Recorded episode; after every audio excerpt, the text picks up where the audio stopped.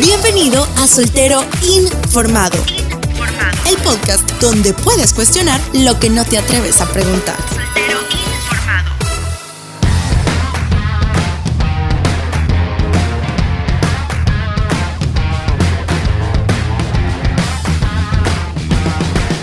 Hola David, ¿cómo estás?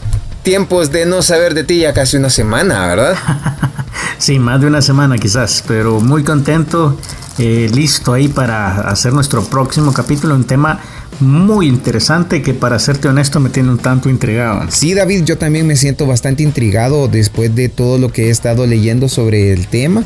Y créeme que no solamente en la internet, por generalidad, esa palabra la utilizan para otras cosas o para mofarse de alguna situación o empezar a hacer bromas con referente a un tema en específico, pero es algo muy serio cuando estamos tratando de hablar de las relaciones tóxicas. Sí, yo te soy honesto para ser eh, completamente transparente el término me confunde un poco. Entonces, si tú me haces el favor de definirlo, creo que podríamos tener una buena plática acerca de esto, pero ahorita para serte honesto lo he escuchado tantas veces que me cuesta entender claramente de qué se trata. Bueno, mira, si lo definiéramos como por las redes sociales, eh, nos daríamos cuenta que ahí le dicen tóxico a cualquier cosa. Por darte un ejemplo, he encontrado memes que dicen cómo amaneció tu báscula tóxica, eh, también cómo está tu familia tóxica, o hagamos comentarios como que fuéramos una familia tóxica. Yo comienzo, ponen, ponen ahí. Claro. Bueno, yo tengo una báscula tóxica, por cierto.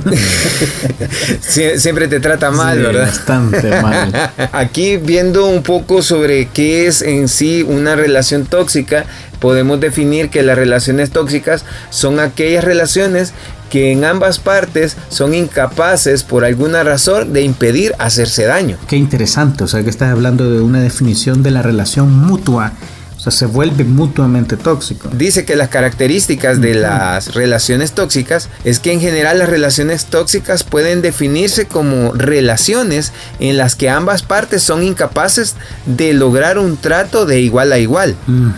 Una relación se vuelve tóxica en el momento en que una de las partes se aprovecha de la otra. Ándale, qué interesante.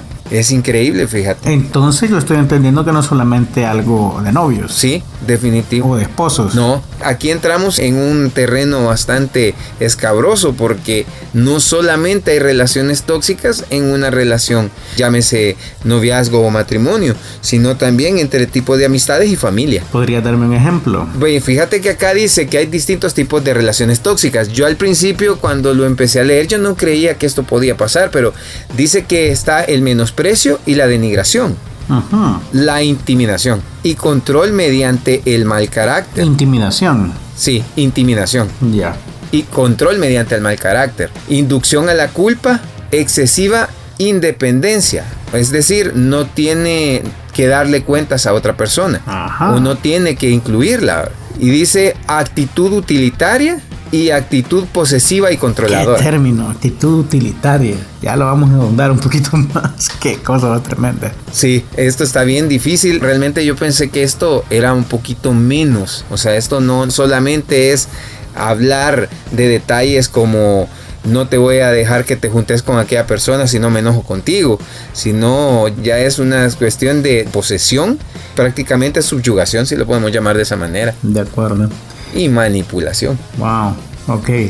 Yo por mi parte he estado medio leyendo, ¿verdad? También, y veo que hay una cuestión con este término que a mí me llama mucho la atención. Un, un psicólogo escribe, los que me conocen saben lo mucho que me desagrada el popular término de tóxico, en varias variantes para catalogar a las personas y conductas en la psicología es un término que se ha prostituido bajo el interés de los libros y talleres de autoayuda barata que lo usan como muletilla para sus explicaciones superficiales y ambiguas de la conducta, que terminan responsabilizando a otras personas de todos sus problemas.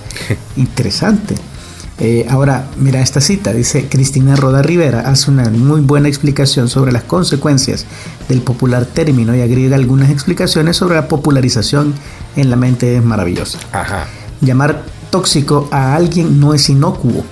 De hecho, puede ser un ataque muy serio, un insulto cruel disfrazado de la autoridad moral que puede darte haber ojeado un par de libros de autoayuda, sin mayor compromiso o intención con su lectura que la de delegar responsabilidad en otros. El término tóxico o tóxica es fácil de entender, tiene fuerza por lo venenoso de su resonancia. En el imaginario alude a una sustancia de color variable, pegajosa, inflamable y con la que hay que tener mucho cuidado.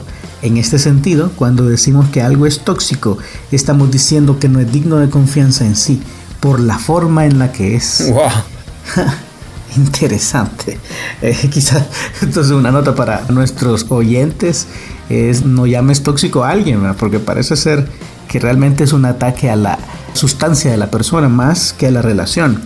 Entonces, si quieres, para hablar en un solo, en un solo concepto, hablemos de relaciones tóxicas que son mutuamente tóxicas y no hablemos de personas tóxicas porque ya vimos que realmente puede ser un término mal empleado algo ahora tan común, ¿verdad? Si yo no estoy de acuerdo con lo que tú pensás, entonces soy un hater o un intolerante, tantos motes que ahora nos ponemos.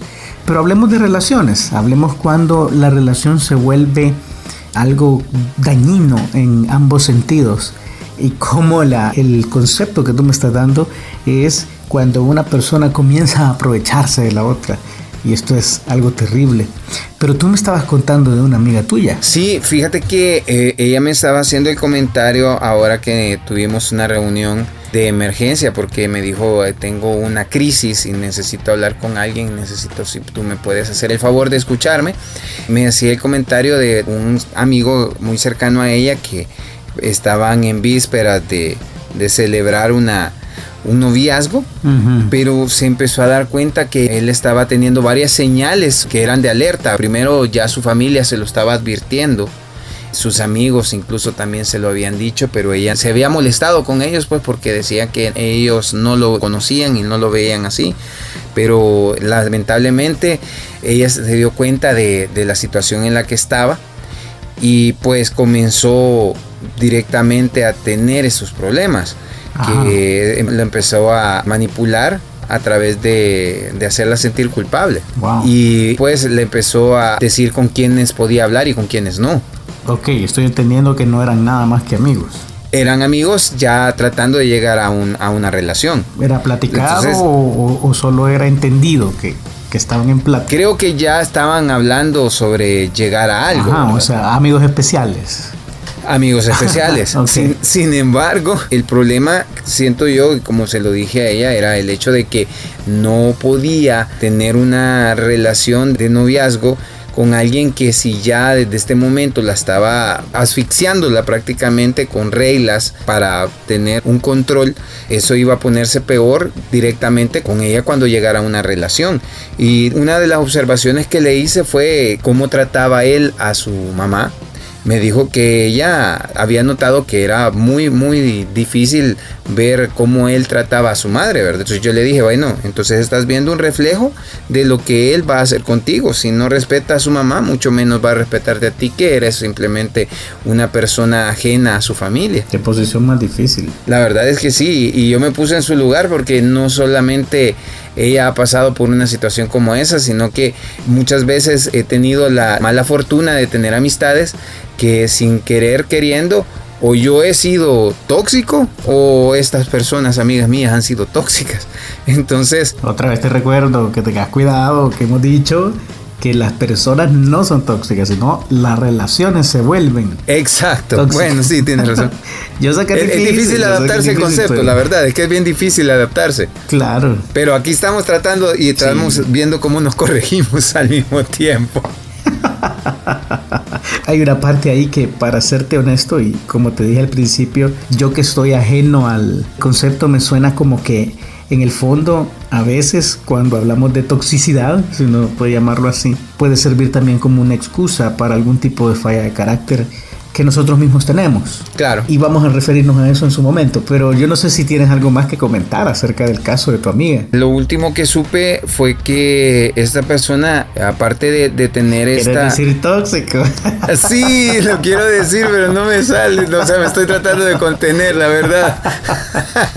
pero sí, es que en realidad eh, esta situación se puso un poco complicada por el hecho de que la empezó a sitiar para dejarla sola e indefensa emocionalmente sin sus amigos. O sea, prácticamente la quería apartar de su familia y lo quería apartar de sus amigos. Hablando de manipulación. Exacto. Bueno, yo espero de verdad que, que, tu amiga pueda reaccionar a tiempo y no cometa el error de meterse en una de esas relaciones que pueden ser altamente destructivas, por decirlo de una manera amable. Ahora bien, si ya estás en una de esas relaciones o has estado, yo creo que no me vas a dejar mentir en el concepto de que es algo bastante duro.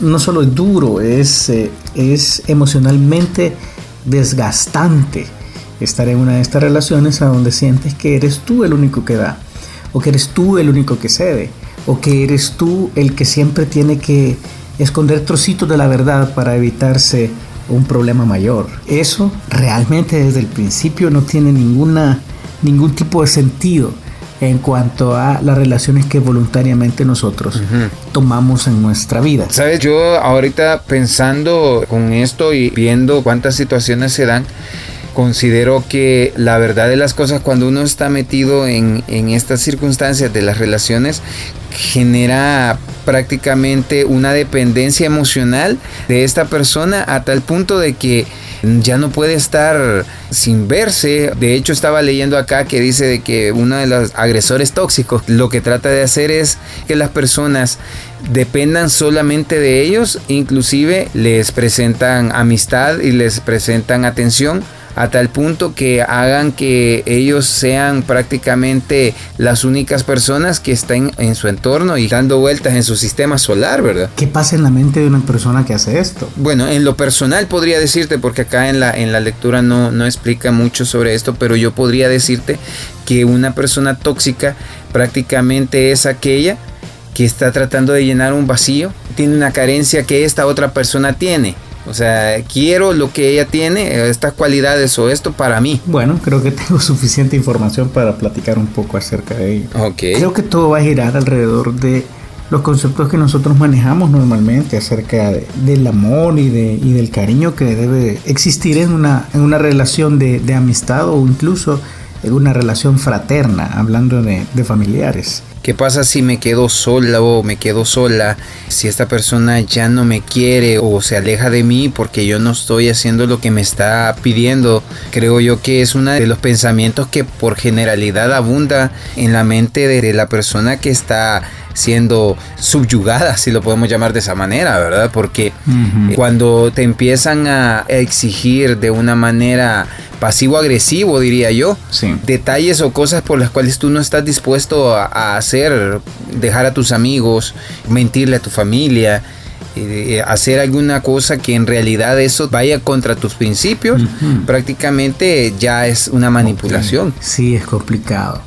Cuando alguien está buscando utilizarte, utilizarte para su propio beneficio, para su propia satisfacción, definitivamente no te está apreciando como personas.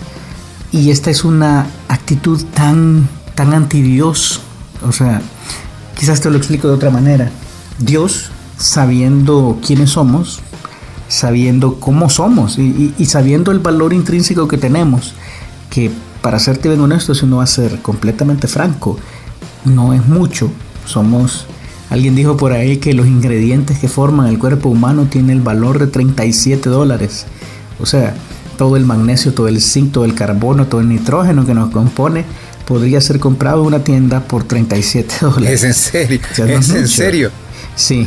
Sin embargo, nuestro creador fue capaz de hacer el sacrificio supremo solamente pensando en que nosotros pudiéramos tener una relación genuina con Él no valemos nada, si uno quiere ponerlo así, visto en el punto de valoración de las cosas, sino el valor que alguien quiera darte.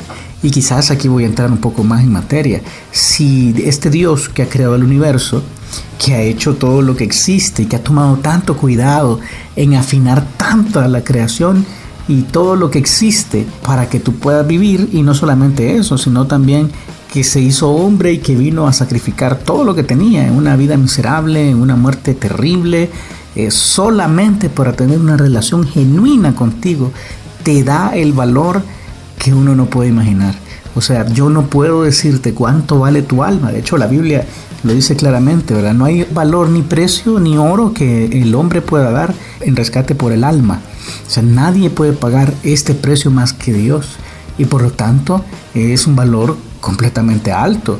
Dios entiende esto y nos ha dado un valor bien grande. No nos ha dejado entonces en este mundo para que nosotros nos devaluemos de forma que nos subyuguemos y nos convirtamos en un mero objeto del capricho o del egoísmo de una persona.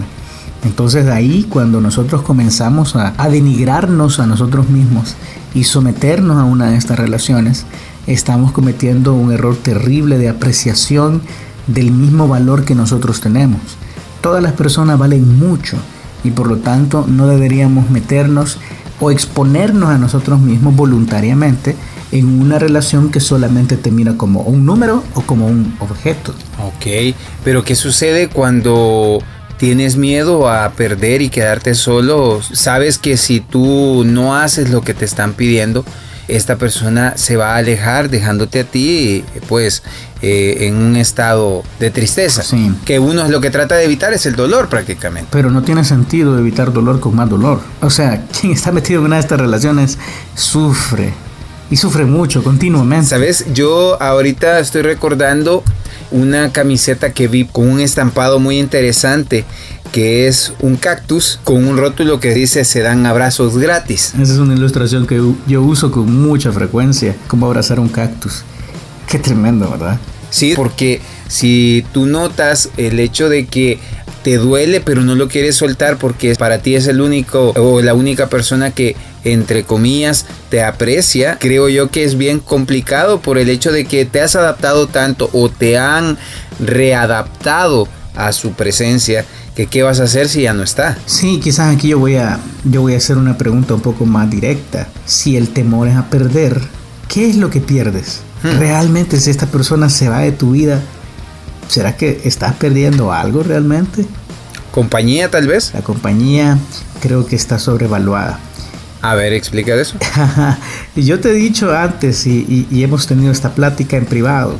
Voy a, voy a un poco de nuestras pláticas privadas. Tú y cualquier otra persona que tenga una relación con Dios nunca está realmente solo. El problema es que el mundo nos ha acostumbrado a un concepto de la soledad que pasa por tener gente alrededor y si no hay gente alrededor, la vida parece ser un fracaso. Pero esto realmente no es cierto. Quizás te lo pongo así. Este ser a quien hemos estado describiendo en todo este programa, este Dios que hizo todo por tener una relación contigo, que ha pagado un precio altísimo por tu alma y por poder tener el derecho de llamarse tu Padre, está siempre con nosotros. De hecho, la Biblia dice que Él ha prometido a aquellos que le aman que estará con ellos hasta el fin del mundo. Y no va a estar con ellos de, en una manera etérea o, o, así muy, ¿cómo decirte? Muy, muy metafísica. Eh, estoy hablando de, de, una conexión espiritual real. Estoy hablando de alguien que te acompaña aún en los momentos más oscuros de tu vida.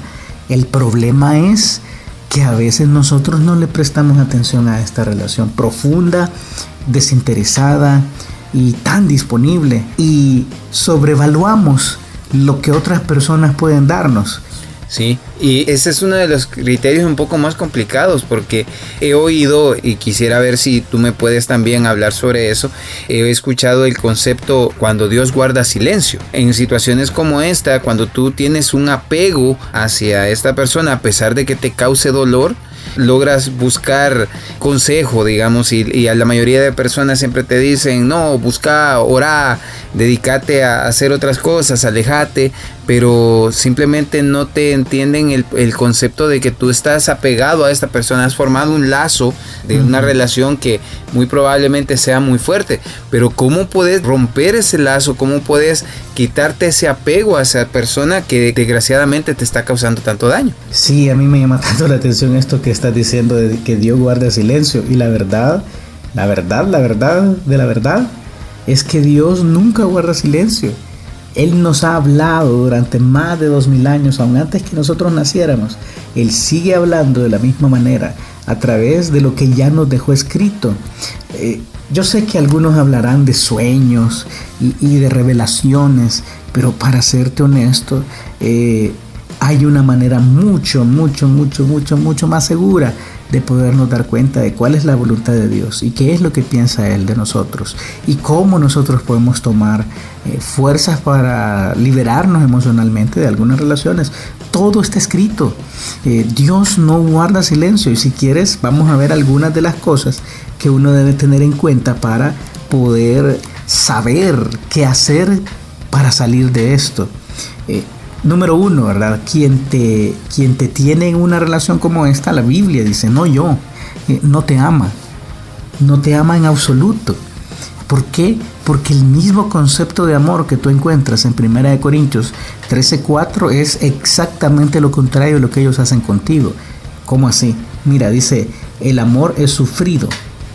Está dispuesto a sufrir en beneficio de otros es benigno. Aquí comienzan nuestros problemas con esta definición de relaciones tóxicas.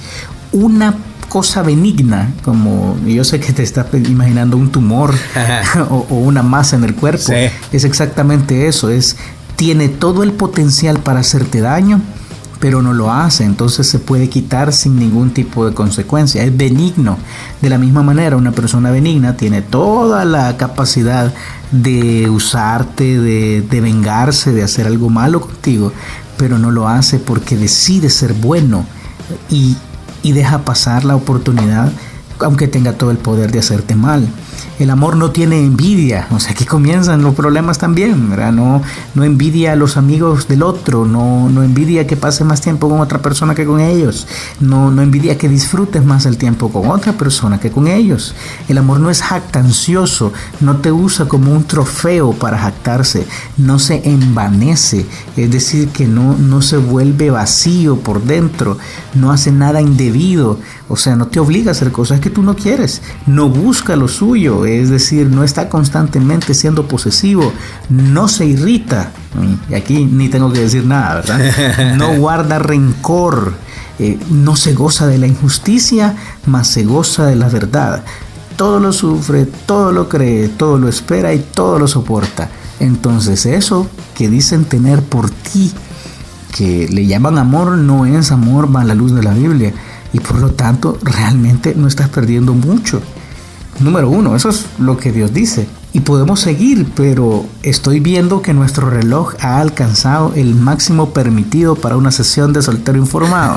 Así es que no sé qué decides tú. Tú ya eres el director de esto. Pues mira, yo creo que sería bueno que partiéramos el capítulo en dos y tratáramos este tema ya un poco más amplio en un siguiente episodio. De acuerdísimo, yo creo que vale la pena seguir. Hemos definido una relación tóxica, hemos visto hasta ahora que realmente quien entre en una de estas relaciones no se aprecia correctamente y que Dios nos muestra cuál es el verdadero valor de una persona y también hemos comenzado a ver qué cosas nosotros debemos ver en una relación como esta para realmente no tener ningún tipo de apego a ella. Pero eso vamos a continuarlo en nuestro próximo programa. De acuerdo, entonces no te pierdas el próximo episodio que va a estar muy interesante cómo salir y cómo poder llevar una situación como estas para poder tener una buena decisión al momento de escoger una amistad o una pareja. Perfecto, entonces nos vemos en el próximo capítulo, cómo salir de una relación tóxica. Nos vemos en la próxima. Hemos presentado Soltero Informado. No te pierdas la próxima semana el siguiente episodio donde puedes cuestionar lo que no te atreves a preguntar.